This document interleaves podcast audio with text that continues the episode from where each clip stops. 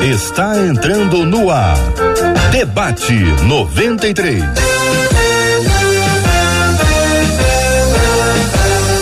Realização 93 FM. Um oferecimento Pleno News. Notícias de verdade.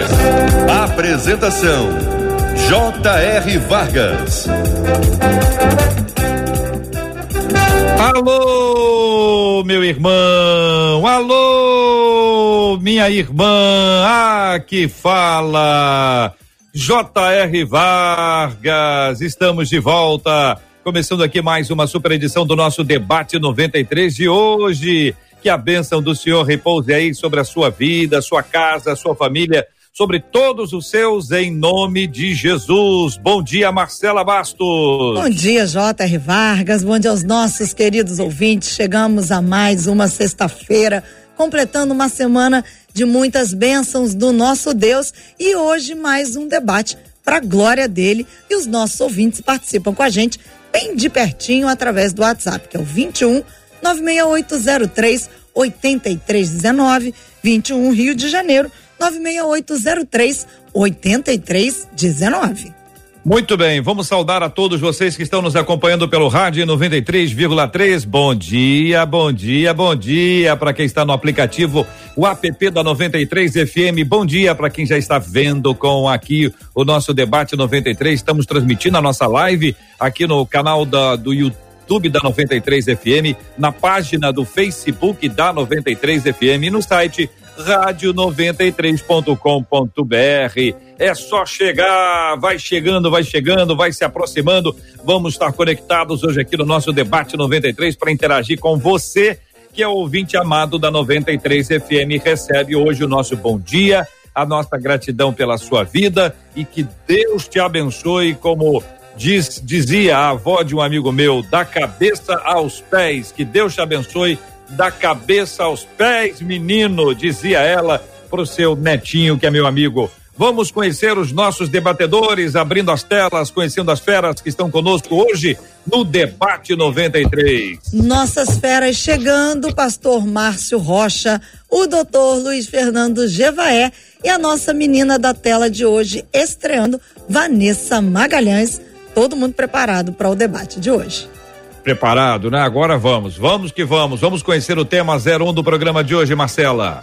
Diz uma das nossas ouvintes: a Bíblia diz que, se educada no caminho certo, a criança cresceria e não se desviaria. Baseada nessa passagem, diz a ouvinte, a minha tia obriga o meu primo a ir à igreja. Mas é isso que essa passagem ensina? Obrigar uma criança ou um adolescente a ir à igreja não pode assim gerar uma revolta? Existe uma maneira sábia de levar os filhos à igreja? Como equilibrar amor e disciplina? Por que, que há tantos filhos de crentes fora da igreja? Existe diferença entre criar filhos no caminho do Senhor e filhos na igreja? São as perguntas da nossa ouvinte. Muito bem, bom dia para Vanessa, bom dia para Pastor Márcio Rocha, bom dia para Doutor Gevaé, bom dia para todos os três, sejam todos muito bem-vindos uma vez mais aqui no nosso debate 93. Ô Pastor Márcio, preciso começar com o senhor porque é necessário que haja um esclarecimento. Esse texto de Provérbios 22, 6, ele está sendo interpretado corretamente pelo ouvinte. Vou ler o texto bíblico para ajudar o nosso ouvinte, né? Ensina a criança no caminho em que deve andar e ainda quando for velho não se desviará dele. Em geral, se aplica esse texto, como o ouvinte já nos apontou, a questão da fé. Olha, ensina na igreja, ou na igreja, ou a igreja, ou o caminho, no caminho, ensina que vai dar tudo certo no final. Mas é, é sobre isso que esse texto trata, pastor? Bom dia, bem-vindo. Como vai, JR? Bom dia, bom dia, bom Vanessa. Seja bem-vindo, doutor Luiz Fernando Gervaé. Quanto tempo não fazemos um debate juntos? Muito bom estarmos aqui nessa manhã. Marcela e todos os ouvintes. JR, é, eu não tive o privilégio de nascer, né, de ser criado na minha adolescência na igreja. E o que eu percebi na minha juventude, de, depois de que me converti, é que se eu tivesse sido criado nos caminhos do Senhor, eu poderia ter evitado muitas dores e muitos transtornos que eu passei na minha juventude. Esse criar a criança nos caminhos do Senhor é literalmente é, é, incutir na mente dos nossos filhos, dos jovens, dos adolescentes, das crianças, a palavra poderosa do Senhor. É, é, é, é porque no decorrer de alguma uma frase que, que foi deixada aí no texto, que você ainda não colocou, a gente vai colocar. A que, grande questão é que a gente fica é, estacionado e olhando para algumas exceções. Né? Eu, é, eu me recordo muito bem que quando nós conhecemos a Jesus, quando eu conhecia Jesus, eu, foi, uma, foi uma, uma paixão tão grande e que até hoje, não porque eu sou pastor, e eu digo isso aqui na igreja, não é porque eu sou pastor, porque eu amo a casa de Deus, é porque estar na casa de Deus, para mim, faz toda a diferença. Faz todo, faz, faz é, é, é, a grande, é, é, o grande desejo do meu coração. Criei meus filhos na casa do Senhor. A Julinha, é, com 40 dias de nascida, já estava debaixo da minha cadeira no bebê conforto, porque na época eu era pastor de jovens. E graças a Deus, uhum. graças a Deus, que eu tive uhum. esse entendimento e essa experiência na minha vida.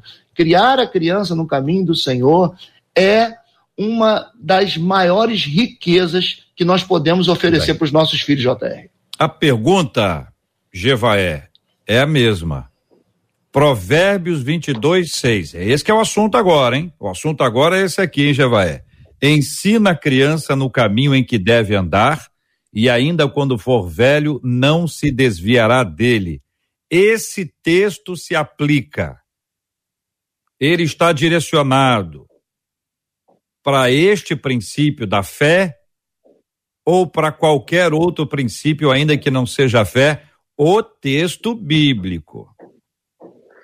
Bom dia, JR. Bom dia. Saudade de você, minha querida Bem, Marcela, pastora Vanessa, pastor Márcio, meu querido, há tempos que a gente não se. Eu ainda a última vez que eu tive com ele, ainda tinha cabelo na frente, agora só tem cabelo dos lados e atrás. Não tem lugar nenhum mais, então faz muito tempo. Né? Mas o JR, no meu entendimento, você sabe que eu não sou teólogo, né? E também sou um, um cristão, assim, é, vamos dizer, sem grande profundidade. Mas, mas uh, o meu entendimento é que se aplica à fé, uh, que é o, o caminho, né? O caminho, tanto que é, Jesus é o caminho, né? então esse é o caminho que tem que ser indicado. Agora, eu queria fazer uma reflexão, é, e eu acho que ela é oportuna, por causa do seguinte: há sempre uma grande diferença, um degrau entre as gerações. Não é incomum que os pais digam que eu não compreendo esses garotos, que não sei o quê, porque a cada geração há uma mudança, há um crescimento, há uma modificação, mas nunca houve uma mudança tão grande quanto nos últimos 40 anos, 30 anos, 50 anos. Houve uma mudança, assim, absurda, estrutural. Então, eh, eu acredito também o seguinte, que os métodos que nós pais temos que usar com os filhos, principalmente quem tem filho pequeno hoje, né, filho adolescente, tem que mudar também, tem que ter inteligência, tem que ter sabedoria, tem que ter equilíbrio, tem que ter bom senso porque nunca houve tanta informação disponível quanto tem agora. Então, se você quiser uh, exercer a tua autoridade, disciplinar, etc., você vai criar uma ruptura complicada. Mas esse é o tema do programa. Mas, respondendo objetivamente que você me perguntou, eu acho que os caminhos que devem se ensinar às crianças não passam necessariamente pela igreja, passam pela fé, pelo caminho que é o nosso Senhor Jesus Cristo, pela Bíblia, pela doutrina cristã, e esse é o caminho, né? E nem sempre o, o caminho de um é o caminho de outro. Eu, por exemplo, me converti também mais tarde, eu tenho cinco filhos, e a minha família parece uma convenção da DONEP, porque tem gente eu tenho uma filha que vai na Assembleia de Deus, tem outra que vai na Igreja Batista, eu também sou do, da Igreja Batista, é, tem variedade, multiplicidade. O ideal é que você faça aquele culto doméstico, aquela reunião em casa, e ali naquela igreja todos os seus filhos estão juntos.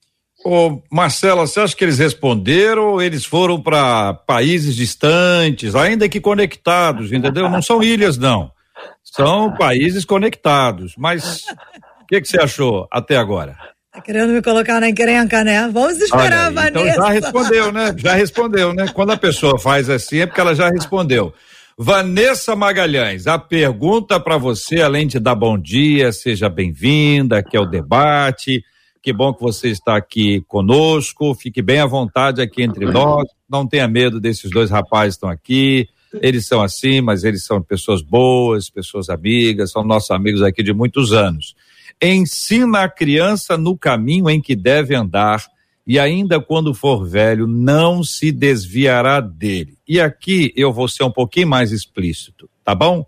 Porque em geral este versículo aqui é lido como assim: ensina a criança no caminho do Senhor. Do caminho do Senhor. E a pergunta é se esse versículo, a pergunta do ouvinte, se esse versículo ele se aplica à fé ou pode se aplicar, por exemplo, ensina a criança no caminho que deve andar, educada. Pessoa cortês, justa, honesta, amorosa, respeitosa, ou seja, se ensinar no caminho do respeito, ele não se desviará do respeito. É esta a distinção que eu preciso que vocês nos ajudem para dar a resposta ao ouvinte. Vanessa, bom dia, bem-vinda. Bom dia, JR. Bom dia, Marcela. Bom dia, pastor Luiz Fernando e pastor Márcio. É com grande alegria que eu venho aqui para discutir uma temática que é a temática que é o propósito do meu ministério, né? Trabalhar a educação cristã na infância. Bem, é, quando a gente analisa o texto de Provérbios e a gente vai um pouquinho antecedendo a passagem propriamente do versículo 6, a gente vai compreender que ali Salomão ele está orientando sobre alguns aspectos que são muito importantes para a vida humana, tá? E se a gente pegar ali o primeiro versículo, ele vai falar: mais digno de ser é, escolhido é o bom nome do que as muitas riquezas. Então ele está falando ali de reputação. É um ponto, é um ponto para a vida. E aí, quando a gente vai para o 2, ele fala: o rico e o pobre se encontraram a todos Deus o fez. E aí ele fala que Deus fez ricos e pobres, amém? Amém. Mas ele vai dizer no 3: o avisado vê o mal e se esconde, mas o simples, ou seja, aqueles que estão desavisados, desalertados, que não foram instruídos, o que, que vai acontecer com eles? Eles vão passar e sofrer a pena. E aí ele fala aqui, ó, o galardão da humildade é o temor do Senhor, e o temor do Senhor são riquezas. E aí ele fala sobre outro aspecto da vida humana que é muito importante, que é o quê? É a riqueza. Quem é que quer? O rico e o pobre foram criados por Deus, mas se nós pudéssemos escolher, nós teríamos riquezas ou não teríamos. Na verdade, então, esse é um outro ponto que na vida humana se busca naturalmente. E que é bênção de Deus sobre nós e que foi bênção sobre a vida de Salomão. Mas ele fala, mas a honra é, é são riquezas, honra e vida. E ele fala aqui, ó, espinhos e laços há no caminho do perverso e o que guarda a sua alma retira-se para longe dele. Então ele está falando que no caminho do perverso há ciladas, há espinhos, há laços, ou seja, há armadilhas que podem comprometer a felicidade, a vida, a riqueza, a boa fama. Aí ele completa, instrui, instrui. Algumas versões vão dizer ensina o menino no caminho em que deve andar e até quando envelhecer não se desviará dele. Então, ensinar, algumas versões, a maior parte das versões ele fala sobre ensinar, ensinar também significa instruir. O grego da palavra, o original da palavra é insignare, que quer dizer fazer uma marca. Só que quando a gente precisa fazer uma marca, para fazer uma marca permanente, isso coloca esforço. É, depende de esforço. Uma, uma analogia que eu costumo fazer com os meus, com os meus alunos é você pegar e uma, um carimbo e uma tatuagem. É distinto. O carimbo, você vai lá e passa uma tinta e daqui a pouco você lava com água e aquilo sai. Você marcou, marcou, mas você não marcou com permanência. Agora, quando você consegue marcar com profundidade, é o caso de uma tatuagem, aquilo ali fica para a vida. Então, eu acredito que esse texto, ele está sim fundamentado na fé e está para a fé, mas ele não está só para a fé. Eu creio que ele está para a vida também. Até porque, JR, Marcelo e pastores, quando a gente tem, e quem, quem falou isso é a Keila Araújo, eu gosto muito da Keila, é minha amiga querida também, é, educadora cristã, ela fala uma coisa muito importante, que quando a gente se norteia pelo caminho da fé, todas as demais áreas da nossa vida são influenciadas por ela. Então, eu, aos 14 anos, eu não fui criada no Evangelho, mas aos 14 anos, eu conheci a Cristo e comecei a ser instruída. E a partir daquele momento, a Bíblia e a orientação bíblica norteou todas as decisões da minha vida. E isso naturalmente se refletiu na minha vida profissional, na minha vida familiar, na minha vida social, no meu comportamento, na minha boa fama, na prosperidade com que Deus vem me abençoando. Então, assim, é uma instrução que a princípio se aplica na fé, mas é uma instrução que vai se desencadear para toda a vida. Ok? Será que okay. respondi? Ok, eu acho que tá. A, a resposta sempre é aceita. Aí vamos ver se o pessoal concorda. Não é Olha, isso, eu achei, Rocha? Eu achei, é, achei ah. uma, co, uma covardia, né?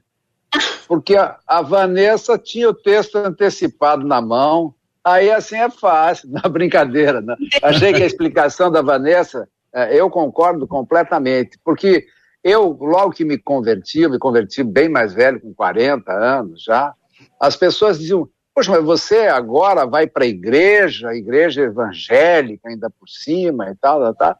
E eu sempre respondia da seguinte maneira, eu não percebi na ética cristã nenhuma contradição com a, ética, com a ética social, a ética civil, entendeu? Então, não há nada que contraste, não tem nenhum ensinamento na doutrina cristã que vá de encontro ao que a qualquer ensinamento legal, moral, eh, que seja lícito, eh, entendeu? Então, é, eu, eu me senti muito adaptado e concordo com o que a Vanessa falou. Se você tiver como norte a ética cristã, a conduta que é ensinada aos cristãos, você se adapta em qualquer área da tua vida, porque você tem ensinamento para tudo. E realmente é um caminho a seguir. Então, eu, eu acho que o que se busca aqui, e às vezes eu acho que é uma confusão, e talvez o objetivo desse programa seja fazer essa distinção entre a vida cristã, a conduta cristã e principalmente a igreja que você frequenta. Uma coisa é a igreja que você frequenta. Então, muita gente diz o seguinte: não, a, criança tem que ir para a igreja com o pai. Mas, de repente, o culto que a criança vai, vai assistir não é um culto infantil especializado para educação infantil cristã. Então, é monótono, é chato, é difícil, é cansativo a criança atrapalha o culto e o culto atrapalha a criança. Então é preciso bom senso nessa história toda.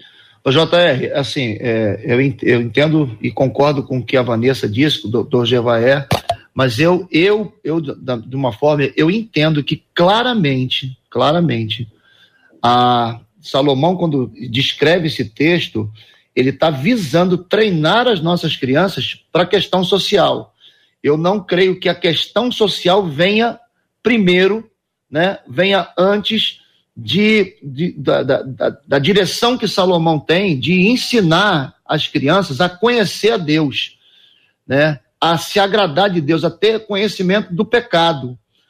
É claro que uma base cristã né, faz toda a diferença na sociedade, toda a diferença. Para mim, né, o foco principal, de uma forma muito clara, que Salomão deixa esse escrito é para ensinar as crianças a conhecer e obedecer a Deus. Porque quem de verdade conhece e obedece a Deus, socialmente será uma pessoa, né? Eu estou falando de quem conhece a Deus e obedece a Deus. Socialmente terá todos os atributos que as pessoas que não conhecem a Deus têm de maneira social, mas existe grande, uma grande diferença. A grande diferença é o final dessa história. Então, Salomão primeiro visa o reino de Deus, porque se nós, se nós é, é, é, é, é, entendemos, por exemplo, buscai o reino de Deus em primeiro lugar. Todas as outras coisas, essas todas as outras coisas, é a nossa vida social, é a riqueza, é, é, é, é, é tudo que, que, a, que a Vanessa conseguiu expor aí. Então, pra, no meu entendimento, o texto, ele é essencialmente ensinando, motivando a criança a conhecer a Deus e os princípios da palavra. Senhores, nós temos aqui perspectivas que se aproximam, não necessariamente que estejam no mesmo, na mesma casinha, mas estão na mesma vila, o que nos faz caminhar, já que estamos na mesma vila, não há problema nenhum. Não podemos estar em lados opostos da rua, ainda que isso seja uma possibilidade. Mas nesse assunto aqui, não, né? A gente precisa estar bem próximo aqui um do outro. Então veja se eu, se eu entendi.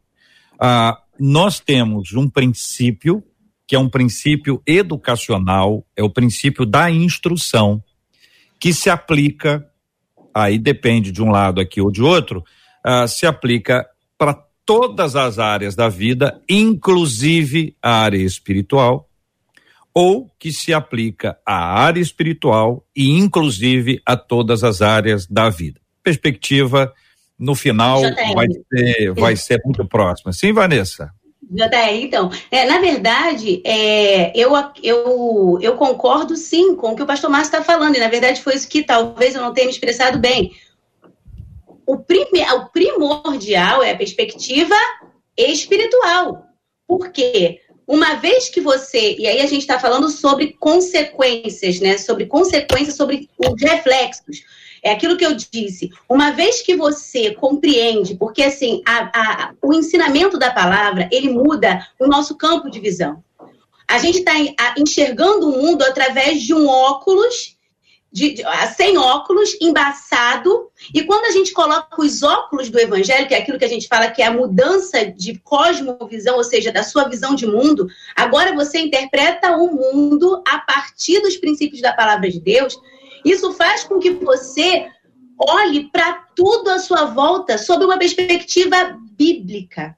Então, primeiramente, há, como o pastor Márcio está falando, obviamente, um comprometimento com a palavra de Deus. E isso vai estar claro, e esse texto vai muito ao encontro, né? Ele se completa com o texto de Deuteronômio 6.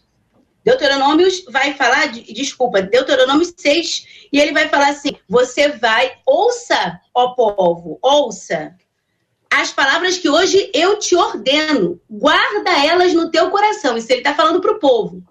Uma vez que você as guardou no coração e se comprometeu com elas, agora ensina aos seus meninos, ensina aos seus filhos. Ensina quando anda, ensina quando levanta, ensina na vivência, no seu estilo de vida mostra para ele, e a gente pode levar em consideração um pouco do que a ciência diz a respeito do desenvolvimento infantil, que basicamente ele depende de maturidade cognitiva, maturidade da sua capacidade de aprender e relacionamento. Uhum.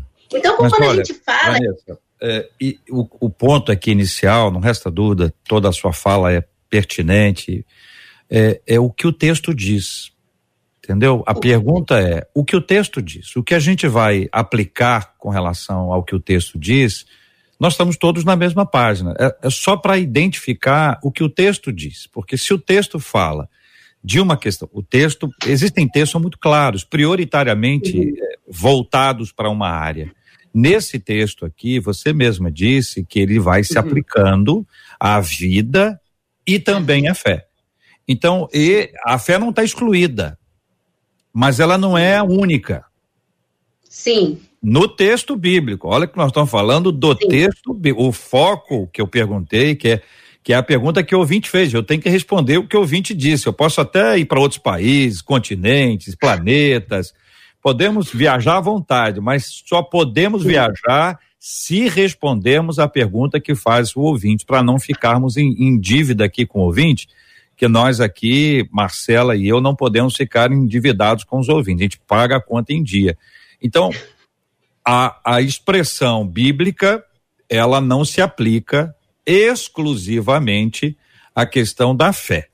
Ela se aplica também a questão da fé. Foi o que eu entendi da fala dos três, um começa num lado, o outro no outro, mas fecham os três juntos. Vale, por, por exemplo, um pai que é desonesto, ele está ensinando a criança no caminho em que deve andar. E depois ele vai dizer: meu filho, você tem que ser honesto. E o filho vai dizer: pai, peraí. Então, honestidade são princípios, valores, você tem ética, moral. Quando a gente vai para o caminho da fé, a gente tem outros aspectos. Porque o caminho da fé também implica em decisão. E às vezes tem três tem uma coisa aí que Vanessa nem sabe o, o que é. Marcela também não sabe o que é. Fusca. Gevaia sabe, Márcio sabe, eu sei o que é um Fusca, mas não é um Fusca da fotografia, do YouTube, é um Fusca de dentro, é um Fusca de trás, lá atrás, é o Fusca empurrando, oh. Hein? Esse Fusca abastecendo, colocando a mala, tira a mala e abastece. Que perigo terrível. Três crianças vão atrás ali para a igreja. Elas vão juntas. Três crianças. Nem todas as três permanecem na igreja, embora as três tenham ido juntas. Então, existe um aspecto espiritual aí que é diferente e que a gente precisa entender que nem toda a responsabilidade da criança, do adolescente, do jovem que se desvia é por causa dos pais. Mas pessoas podem dizer, não, porque foi mal criado. Se tivesse sido bem criado, não se desviaria do caminho. Pais esperançosos dizem assim: um dia ele voltará para o caminho no qual ele foi ensinado. Então, isso que agora, essa segunda etapa que nós precisamos entrar, que o Márcio já quis adiantar, porque ele está tá com fome, vai ter almoço, ele vai ter que sair mais cedo. É nesse ponto agora que a gente entra para tentar ver o que que a gente faz, porque é muito duro quando alguém diz, não, se foi criado, deveria estar lá, é porque não ouviu um testemunho e tal, porque se envolve fé. E às vezes tem decisões, tem pressões, tem tentações, tem coisas diabólicas que acontecem, ciladas que acontecem exatamente para esmorecer a fé das pessoas.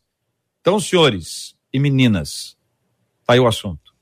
Então, JR, não é. Não é, não é a, a, eu, eu, eu, eu queria ler um outro texto, se você me permitir.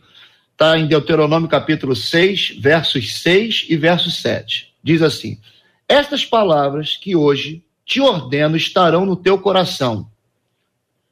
Deus está falando com os pais tu as inculcarás a teus filhos, e delas falarás assentado em tua casa, e andando pelo caminho, e ao deitar-se, e ao levantar-se.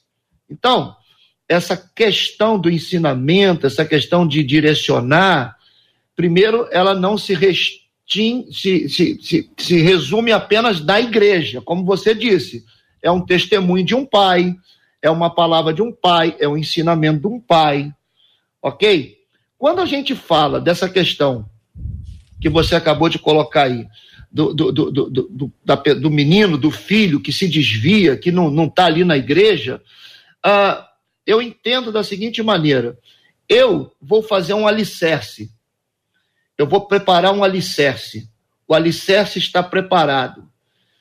O que o meu filho vai construir a partir desse alicerce vai ser uma decisão dele.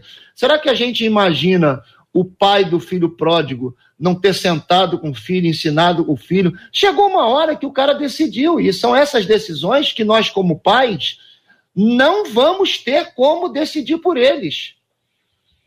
Como você disse, a nossa fé e por tudo aquilo que nós ensinamos, porque eu não posso nunca é, esperar uma colheita de algo que eu nunca plantei?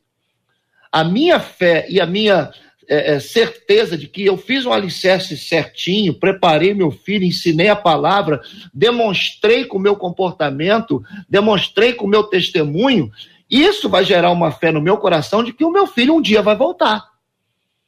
Então, tudo depende de como eu vou preparar, de como eu vou incutar na mente do meu filho aquilo que eu creio. Você realmente falou uma coisa muito séria. Uma das coisas que a gente mais percebe é o pai quer exigir do filho o que ele não é. O pai quer exigir do filho o que ele nunca ensinou. É. Entendeu?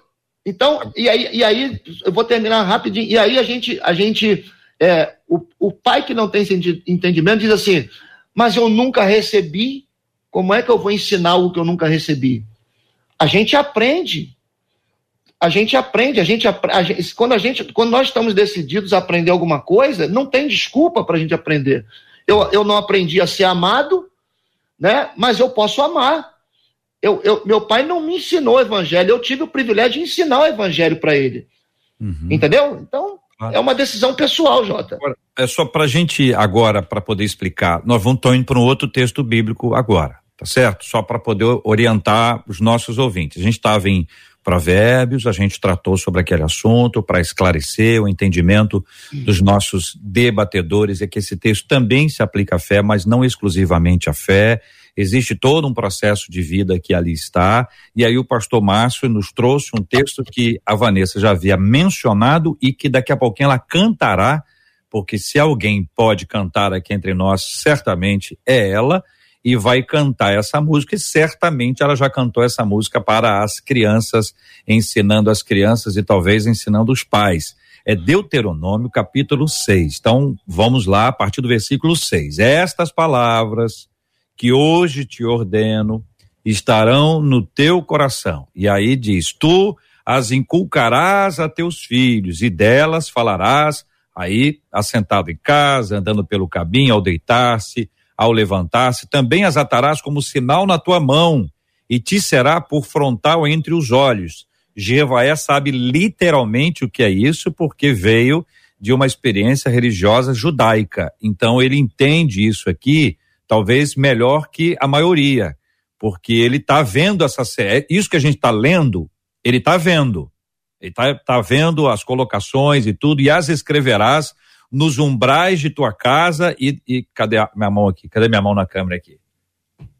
umbrais da tua casa e, e, e, na porta. Quantas vezes são, são sinais que aí estão, né? Que o Senhor guarde a minha entrada e a minha saída desde agora e para sempre, que isso acaba sendo literalmente para poder trazer a palavra do Senhor e colocar para as crianças. É esse o entendimento, Vanessa, Gevaé? Tomamos esse texto agora para dizer, ó, este texto é absolutamente claro com relação a esse assunto? Doutor Javaé, libera o seu microfone, por favor. Ah, tá. A menção que o JR fez a respeito da minha ancestralidade, que é judaica. Minha mãe era judia, já falecida, meus avós judeus, e eu fui criado num ambiente judeu. Uh, os judeus ortodoxos, eles trazem a Torá envolta num, num, num tipo de couro e amarrada na cabeça, na testa, aqui na frente da testa, para não se afastar um minuto a palavra de Deus. O mesmo é aquele símbolo que fica nas, em todas as portas da casa, as externas e as internas, é costume e tradição judaico você tocar e beijar. Quer dizer, você reverencia a palavra, reverencia o ensinamento, etc. E uma série de outros costumes que são religiosos também e que estão lá no Velho Testamento. O, problema que eu vejo é o seguinte: eu concordo com, com em, trazer esse texto também para a regra aqui, para nossa conversa, porque ele, ele tem muito a ver com a estruturação hoje da família brasileira. Porque hoje a gente vive tempos muito diferentes. Né? Então, por exemplo, hoje a maioria das famílias estão esfaceladas. Ah, elas são multiformes, né? elas não têm mais aquele formato do pai, a mãe e os filhos. Hoje é o pai, a esposa do pai, os filhos antigos daquele do casamento anterior, os filhos novos do novo casamento, etc. E aí que eu que eu bato numa tecla que é a responsabilidade masculina, que é uma coisa judaica também, que é a, o cabeça do casal no sentido da responsabilidade, não é no sentido do machismo, de excluir a mulher nem nada. Eu acho que a mulher tem que estar ao lado do homem, mas alguém tem que ser responsável e não pode dividir. E essa responsabilidade, é, não só religiosa, como também da conduta, dos princípios, dos valores, tem que ser masculina. E, infelizmente, os homens estão abrindo mão disso. Seja porque estão desgastados, seja porque estão preocupados com outras coisas, seja porque a família está mudando o rumo. Então, quando o pai assume essa responsabilidade do ensinamento, dos princípios, é, tudo muda. Eu lembro muito bem, eu era adolescente lá em Curitiba, quando eu morava lá. É, eu tinha 15 para 16 anos, e eu tinha um grande amigo que o pai morava no interior do Paraná, e ele morava sozinho, num apartamento pago pelo pai, uh, em Curitiba. Tinha um carro já, etc e tal. E um dia a gente estava conversando e eu estava convidando ele para ir numa festa. E ele disse, não posso ir na festa. Mas por que não pode? Não tem, ninguém vai dizer para você se deve ir ou não. Ele disse, não, não posso decepcionar meu pai. Porque meu pai confia tanto em mim que seria uma, uma desconsideração com ele eu não ir estudar, porque amanhã eu tenho prova, e ir na festa. Esse rapaz se tornou um grande médico lá no Paraná, dono de um hospital, etc. Mas ele tinha esses princípios, porque o pai não fiscalizava ele. Ele morava a 300 quilômetros de onde o, o rapaz estudava. No entanto, a conduta do pai, a expectativa, o ensinamento, os princípios, eh, os princípios morais, né, éticos e também religiosos, estavam lá presentes. Eu acho que essa é a, o que a gente tem que despertar aqui nas pessoas. Uhum. A responsabilidade de você pregar na integralidade. Porque ser cristão também significa é, ser honesto, ser fiel, ser leal, ser um, um, bom pai, um bom amigo, ser um bom funcionário, ser um bom chefe, ser... todas essas coisas que a Vanessa lembrou muito bem. Então, eu acho que esse programa, uh, JR, está maravilhosamente conduzido por você, como sempre, Uh, mas ele tem uma tarefa importantíssima, que é despertar nas pessoas essa responsabilidade perante a família. E essa responsabilidade é da mulher, é do homem, mas havendo um casal, a responsabilidade maior é do homem, embora hoje a gente saiba que existem quase 50% das famílias brasileiras sendo lideradas por mulher sem homem, né? onde a mulher tem que fazer o papel masculino e feminino lutadoras, guerreiras que conseguem conduzir sua família, sustentar é, pela uhum. ausência do marido. Vanessa, e aí, Vanessa? Chegamos a então, Deuteronômio. Chegamos a... Chegamos a Deuteronômio. Esse é um texto, eu acho que eu acho extraordinário da Bíblia, e tudo que vocês estão falando é muito pertinente é como que hoje a gente consegue, através de conhecimento, né, eu falo como pedagoga também, é, do que a ciência tem nos proposto, entender como a Bíblia já falava sobre isso há muito tempo. Então, assim, hoje a gente tem o conhecimento educacional, mas ainda que nenhum dos pais tivessem chegado a esse conhecimento, ou que eu mesma, se simplesmente nós nos atêssemos a cumprir o que a Bíblia diz, nós já estaríamos fazendo tudo de acordo com o que hoje a ciência já propõe como modelo de educação. Então, quando a gente fala ali da vivência, a vivência, as experiências, o ser humano ele é relacional. E a infância é uma coisa que a gente precisa compreender. A infância é uma fase preciosa. É a fase de ouro da vida humana para que qualquer coisa seja ensinada. Hoje nós vimos as mídias, de uma forma geral, investindo pesado nas crianças. Por quê? Porque nessa fase há uma abertura, isso já é comprovado por pesquisas e tudo mais, há uma abertura muito maior, há uma vulnerabilidade também, para que se absorva o cérebrozinho, a cabeça da criança, ele é uma esponjinha, ele está ávido a receber informações. Então, nós, enquanto pais, enquanto igreja, precisamos valorizar esse tempo da vida humana e entendê-lo como um tempo fundamental para que a palavra de Deus seja ensinada, sim, primeiramente no lar. Se a gente parar para entender, a criança chega primeiro nos braços de quem? Dos seus pais. Jesus, o Filho de Deus, ele chegou em uma família, numa estrutura familiar. E foi essa estrutura, eu gosto sempre de lembrar de José e Maria, que a Bíblia fala sobre a respeito deles lá em Lucas 2, que e tendo cuidado de cumprir tudo segundo a lei do Senhor orientava, e tendo cuidado, assim, ou seja, eles eram um casal que cuidavam de seguir tudo segundo a lei do Senhor orientava, e com certeza esse menino, ele foi ensinado e educado desta maneira que está descrito em Deuteronômio.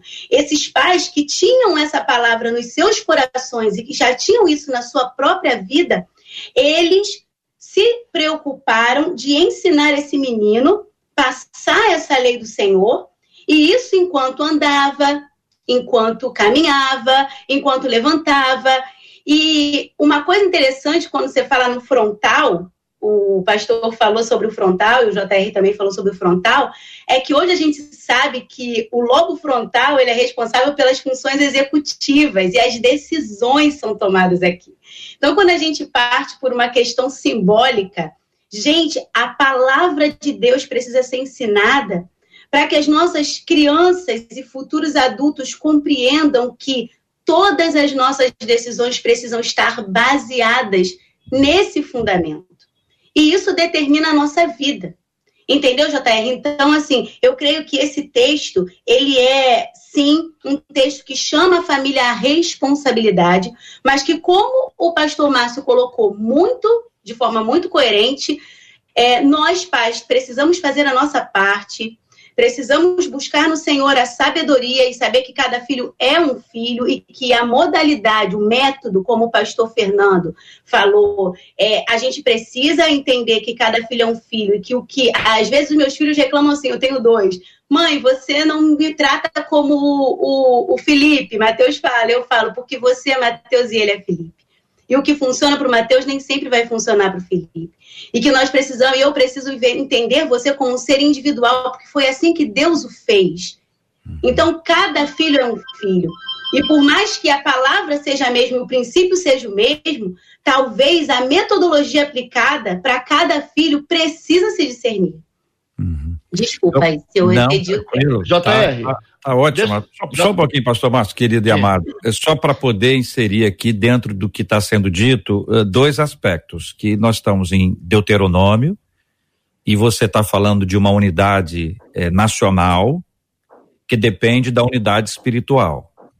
Então, você está com um povo aqui que sa saiu, está na, na caminhada, vai crescer, vai desenvolver, e é fundamental que esse povo tenha uma unidade nacional. E essa unidade nacional depende da, da unidade espiritual.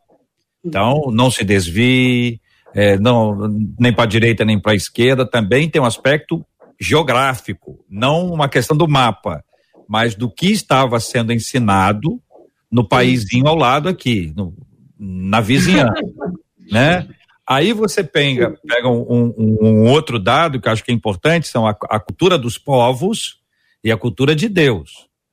Então, o Jebuseu, o Amorreu, o Filisteu, cada um deles tinha a cultura, a cultura do seu povo. Então, a cultura dos povos, né?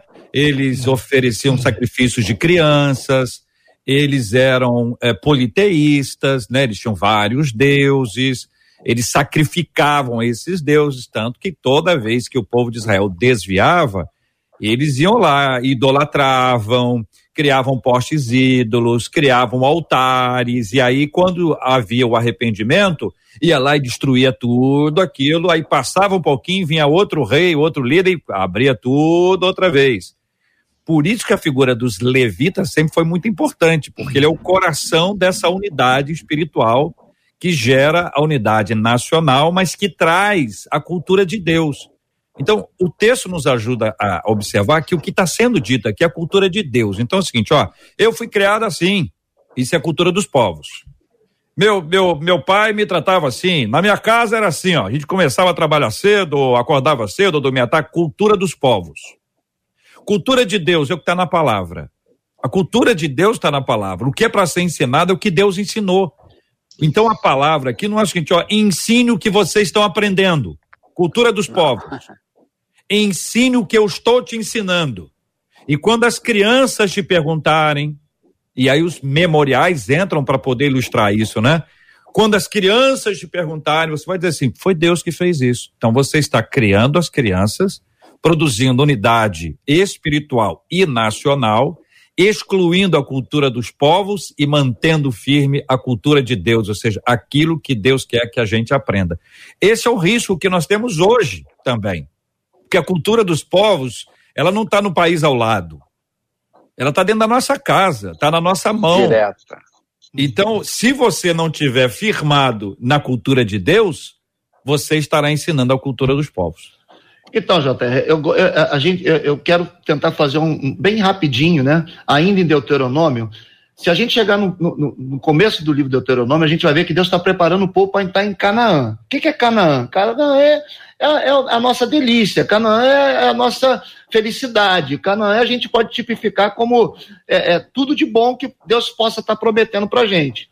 Só que antes de Deus dar os dez mandamentos, Deus começa a dizer para o povo o seguinte, como você falou, ó, a minha cultura, né? Vocês estão vindo de uma cultura. Vocês estavam lá escravizados, vocês estavam lá passando toda, sendo ensinado as coisas que, que o, os faraós estavam ensinando vocês, mas agora eu vou ensinar a minha cultura.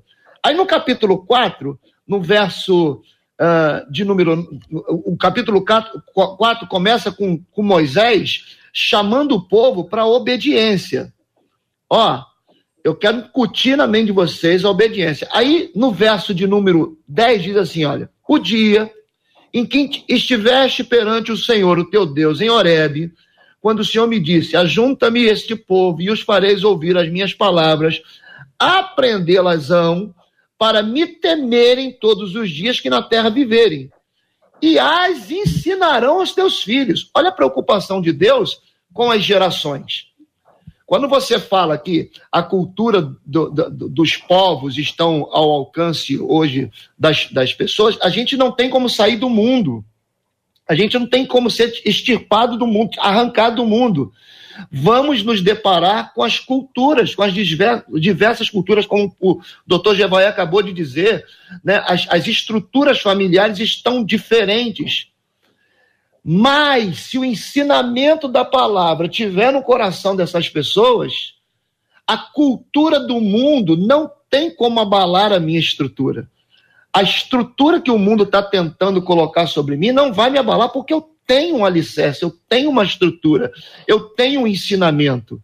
É, me perdoe o que, eu vou, o que eu vou dizer aqui, mas eu encontrei muitos pais né, desesperados pastor, e agora, se essa questão transgênero, e isso, e aquilo, aquilo outro, meu filho. Falei, querido, se o teu filho tiver consciência de dentro de casa, se o seu filho souber o que é respeito, o que é amor, o que é papai, o que é mamãe, o que é homem, o que é mulher, podem fazer o que quiserem, ele está estruturado, não dá para entrar na mente, não dá para penetrar na mente. Então, a grande questão de hoje, da, da, da sociedade hoje, é que pouco se ensina, né? pouco se coloca na fronte. O princípio da palavra, que desde o começo o Senhor está nos direcionando, pouco se ensina, e aí a gente fica desesperado com tudo aquilo que está diante dos nossos olhos, incutido na mente das nossas, das nossas crianças. Muito bem. Eu queria, eu, queria, eu queria acrescentar uma coisinha interessante, que é o seguinte. É, o, o ensinamento tinha um contexto memorial também, né? porque não tinha como você guardar esses ensinamentos, né? Então, o que eu te ensino, ensina logo para o teu filho, né? Para que se perpetue aquele ensinamento. E há também um outro costume judeu que hoje está mudando um pouco, que era de dar o nome para o filho que acabava de nascer, o nome do ancestral último que havia morrido. Então, aí que, daí que vem a tradição de ter muito Israel, Isaac, Jacó, Samuel, etc., porque havia essa tradição para não se perder não só a memória, a, aqueles textos bíblicos com genealogia que não sei quem nasceu e teve tantos filhos, tudo contado, quantas tribos, quantas pessoas, quantas, uh, quanta gente que estava lá, para não perder a referência e principalmente não perder uh, o contexto. Agora, hoje em dia, você também corre o risco de perder a referência e a memória, porque como a memória está muito fluida, então você, você não escreve mais, você põe na nuvem. Então, se você aciona a nuvem, junto com o que você guardou lá, vem uma porção de coisa. E essas coisas também contaminam. Então, quando você amarra a instrução na testa, ou puxa através daquele, daquela prática religiosa também, e puxa para o dedo, para estar tá no teu dedo também o ensinamento, que tem outro pergaminho lá, outro papelzinho, uh, faz com que você esteja permanentemente olhando. E eu ouso discordar um pouquinho do Márcio, porque eu acho que há um risco enorme que é baseado numa estrutura do hoje politicamente correto. Você não pode se pronunciar, você é patrulhado permanentemente por um, por um espírito de tolerância e que extrapola a tolerância para o incentivo, né? Porque uma coisa é você é, receber socialmente, não discriminar e acolher todas as manifestações é, que você que possam existir sociais, né? Uh, outra coisa é o incentivo que a mídia permanentemente tem sobre determinadas condutas, como uh, glamourizando determinadas condutas, como se estas fossem as indicadas. Então, uh, eu, eu, eu acho que há que ter uma vigilância permanente, se você quiser manter a tua família unida em torno do que você pensa, dos princípios, etc., tem que ficar vigilante, tem que tomar cuidado, tem que falar a linguagem do jovem, porque uhum. hoje, se você não falar a linguagem do jovem, você é excluído do convívio. Você vai ter filhos que têm uma conduta dentro da tua casa e outra conduta fora. Vai ter uma conversa dentro de casa e outra conversa no celular que você não tem acesso. Então, uhum. tem que ter esse alerta. E quando todo mundo está sob a mesma fé e você está no mesmo ambiente, da mesma igreja, o que também não é muita, não é 100% seguro, porque também tem complicações, né? Então, você tem que estar atento. A responsabilidade é nossa de cada um, de cada chefe de família. Muito bem. Vanessa, eu preciso perguntar a você sobre um outro assunto em razão do nosso tempo, pedindo que você uhum. fique somente ne, nesse ponto especificamente, uma vez que você é a nossa especialista aqui é sobre a questão de obrigar, obrigar a criança, obrigar o adolescente. Quando criança vai junto, né? Na bolsa, na mochila, vai junto. Mas depois que cresce, se o que que você, qual a sua opinião como especialista? Você acredita que deva sim obrigar ou não? Então, a palavra obrigar, é, a gente fala obrigar, mas na verdade o que eu entendo que é adequado não é o obrigar no sentido de você forçar de maneira é, abusiva, mas sim de. Vamos entender que a criança e o adolescente, eles não têm tutela sobre si. Eles estão o quê? Eles estão sobre a nossa tutela. E isso se aplica à sociedade, como se aplica também ao mundo espiritual. Eles precisam, eles estão sobre a nossa tutela. Então, é muito importante que os pais saibam que o adolescente saiba que eles estão sob a proteção e a orientação dos pais. Eu acredito, enquanto mãe, e aplico isso enquanto educadora, que é importante sim que nós venhamos a conversar e a colocar para os nossos filhos que eles precisam nos acompanhar no nosso desenvolvimento da fé. E fazê-los entender, eu converso muito isso com os meus filhos, eu converso abertamente, tá? Eu tenho dois adolescentes hoje, um de 11 e um de 14, que a mente adolescente, isso é um dado importante para os pais, o cérebro adolescente, a criança, ela ainda não tem a parte dela, é, da, do compreensão do abstrato ainda formada, mas o adolescente, a partir dos 11, 12 anos, ele já tem uma compreensão maior, e ele tem uma tendência a querer é, já a questionar, a colocar algumas coisas, porque ele entra nesse campo da racionalidade, isso é muito intenso, ele tem ali hormônios trabalhando, ele é intenso em tudo que ele faz, e ele quer colocar isso, ele quer se fazer, ele está em busca de uma identidade, ele está começando a querer demarcar um território, e se nós pais não nos posicionarmos de forma firme nós vamos perder o campo para eles. Então eu costumo dizer ao meu filho, eu digo para ele, filho, você, o adolescente ele tem o desejo e a vontade, ele tem a consciência da razão, mas ele ainda não tem maturidade suficiente para colocar a razão acima da emoção. Muitos adultos talvez não tenham essa maturidade, não é verdade? E o adolescente ele não tem isso, ele é muito mais impulsivo, ele é muito mais emotivo, ele é muito mais dado ao prazer do que aquilo que é necessário. É por isso que nós, pais, precisamos colocar para eles que nós é que vamos dizer aquilo que é necessário. Então, os meus filhos sabem, é, eu procuro, obviamente, ter, é, fazer aquilo que eles gostam, na medida da, da, na, da nossa rotina, acomodar aquilo que também é prazeroso para eles, mas eu digo a eles, filhos, não é só o prazer, também é a necessidade. E é necessário que hoje nós estejamos na casa de Deus. É necessário que agora nós venhamos a sentar e ler a palavra de Deus. É necessário que nós venhamos a orar juntos em casa. E isso aí você vai fazer com que ele entenda que, embora ele não queira, é necessário e isso será bom para ele. Então ele vai contrariado, mas vai consciente. E no final, ele vai entender, porque é, uma coisa que eu queria citar rapidinho, que tem a ver com isso, é que no meu primeiro livro, Educação Cristã na Infância, eu fiz uma pesquisa eu fiz uma pesquisa e eu entrevistei pessoas que passaram a infância na igreja. Algumas que se afastaram, depois voltaram, outras que permaneceram. E uma das coisas que eu coloquei nesse questionário é que tinham o costume de ler a Bíblia em, e, e, e orar em casa regularmente. E, pasmem, 80% deles responderam que e eram famílias de famílias cristãs, mas que não tinham esse hábito em casa.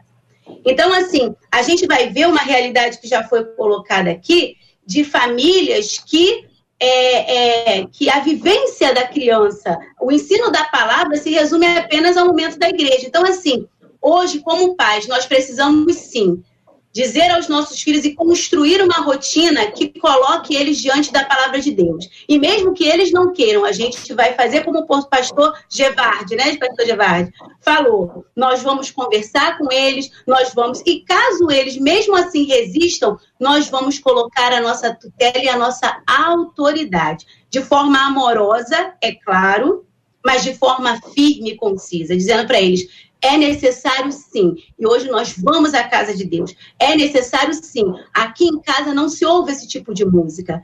É necessário sim. Na nossa família não, não se faz esse tipo, não se tem esse costume, porque nós aqui dentro dessa casa, eu e o seu pai, em concordância, nós vivemos de acordo com a palavra de Deus. Então, Há uma diferença entre você obrigar e bater e penalizar e, e, e, falar palavras agressivas que vai marcar negativamente o emocional dessa criança, e há uma diferença de você construir junto com ela momentos onde ela se sinta acolhida, segura, e que você vai influenciá-la sim, muitas vezes colocar a sua autoridade para fazê-la compreender que aquilo é necessário, é o melhor para ela. É nisso que eu acredito. Muito bem. Marcela, o relógio está em suas mãos.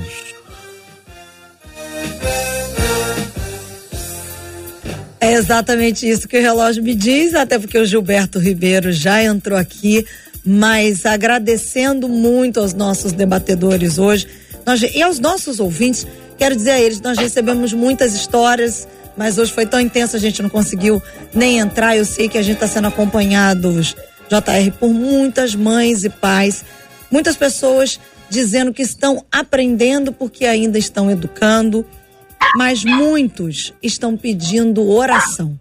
E eu vou trazer uma, um WhatsApp que eu li de uma das nossas ouvintes dizendo como eu estou sendo abençoada nesse debate de hoje, como eu estou aprendendo verdades, mas eu criei o meu filho na igreja e hoje, infelizmente, ela diz, ele está no tráfico de drogas. E aí ela pede para que nós nos lembremos deles em oração. E assim como essa ouvinte, certamente outros, talvez alguns não estejam no tráfico de drogas, mas também tantas outras mães e pais que compartilharam suas dores porque seus filhos estão afastados do evangelho. Por isso nós vamos clamar. Vamos orar por eles, vamos orar pelos pais, vamos orar pelos filhos, vamos orar pelas pelas pessoas que estão vivenciando essa realidade difícil, às vezes são avós que estão preocupadas com o caminho que está acontecendo, às vezes os avós conseguem enxergar um pouquinho mais longe que, que os próprios pais, como a, a igreja precisa acolher, abraçar, instruir, ensinar, nada disso é fácil, é uma coisa muito dinâmica, mas que vocês nos ajudaram bastante hoje. Doutor Luiz Fernando Gevaer, o meu abraço, querido, Deus te abençoe. Obrigado, JR. Um prazer enorme estar aqui com vocês todos. Espero encontrá-los brevemente em outra oportunidade e mandar um beijo para minha queridíssima mulher Cristina, que já está completamente recuperada do Covid, graças a Deus. Graças a Deus, que bom, maravilha. Pastor Márcio Rocha, muito obrigado, meu irmão. Forte abraço. Eu quem agradeço mais uma vez estar participando e sendo um canal de bênção para a vida das pessoas. Também quero deixar um grande beijo para os meus filhos, né? O Pedro, a Júlia, minha nora Dauana. Deixar um recado, eu quero ser vovô, então por favor me ajude, ok? E um beijo para o meu amor, para a pastora Marisagem. Maravilha. Vanessa Magalhães, você está lançando aqui no aspecto digital o seu livro Planejamento e Práticas para o Ministério Infantil, que nós encontramos em todas as plataformas digitais da nossa MK. Você pode adquirir a sua a, essa obra pela Amazon Kindle, também pela Google Play, iBooks, Kobo, mais alguma Marcela? São todos esses Todas esses essas quatro, quatro plataformas, aqui, plataformas para que você possa conhecer planejamento e práticas para o Ministério Infantil, lançado digitalmente aqui pela MK Editora. E aí, Vanessa, parabéns pela obra.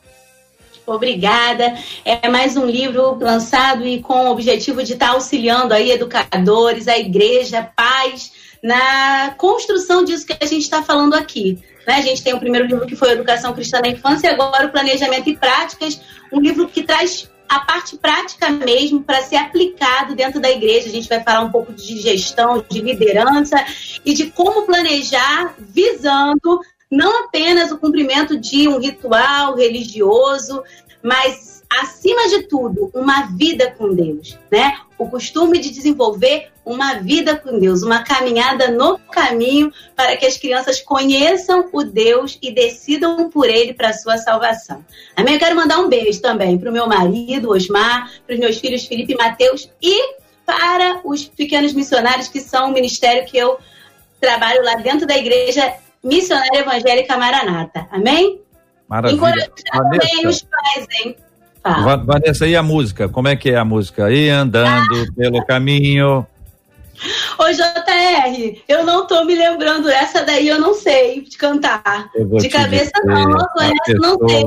A pessoa, eu vou te dizer, quer me deixar sozinho nessa, viu, Jevaia? Não é do tempo dela, é isso que ela tá querendo dizer. Canta você, JR, você lembra do teu tempo? Canta aí, eu canta só lembro essa parte. E andando. Não, Marcela sabe.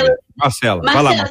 Pior que dessa Mas vez nem eu vou poder te ajudar, eu não conheço é mesmo, essa igreja. canção. É. A igreja, a igreja tá abandonando aqui então não, tá bom. Não conheço, não tenho a menor ideia, nem e de parte seu refrão. pelo caminho, tá, na, na, da, da, da, da, tá, tá. É legal, é legal, é legal. Depois Imagino, sabe aí, deve sabe ser canta. mesmo, mas eu não. Eu só me lembro Bem deste pedaço. Se o Gilberto, o Gilberto não, não lembra? Não, tu lembra dessa música, Gilberto? Não. Ah, ele não lembra porque ele é antigo. Lembra porque é canta, outro assunto. Canta um pedacinho, canta pra ele. E vai andando. Ah, ele já ouviu aí, vou cantar de novo. Vou parar de cantar e vamos orar. Tá na hora de, de, de oração. É do teu vamos tempo, orar. JR, não é do meu não. Eu sei, eu tô vendo. Uhum, uhum. É, vamos orar, queridos. Pastor Márcio, por favor, vamos orar, vamos colocar esse tema diante de Deus em oração, vamos orar pela cura dos enfermos, consola os corações enlutados. Temos orado pelo fortalecimento da fé do povo de Deus e aqui especificamente lembrando de pais, mães, né, que estão aí chorando uh, o afastamento, porque quando começa a se afastar espiritualmente, o afastamento emocional, intelectual, físico vai vai ganhando ainda mais espaço precisamos investir nessa proximidade espiritual, porque todas as outras coisas virão juntamente com ela. Tem que ser sábio. Vamos orar. JR, Amém. se você me permite, Pastor Márcio, vamos também agregar essa oração a toda a juventude e também aqueles que estão fazendo o Enem amanhã. Na segunda modalidade do Enem, amanhã, segunda etapa. Amém. Nós te agradecemos, Senhor. Te louvamos e adoramos o teu nome por essa grande oportunidade que o Senhor nos deu nesse dia para estarmos transmitindo para o teu povo, aqueles que nos escutaram agora, os que vão assistir depois esse debate. Deus, direções fundamentais na educação dos nossos filhos.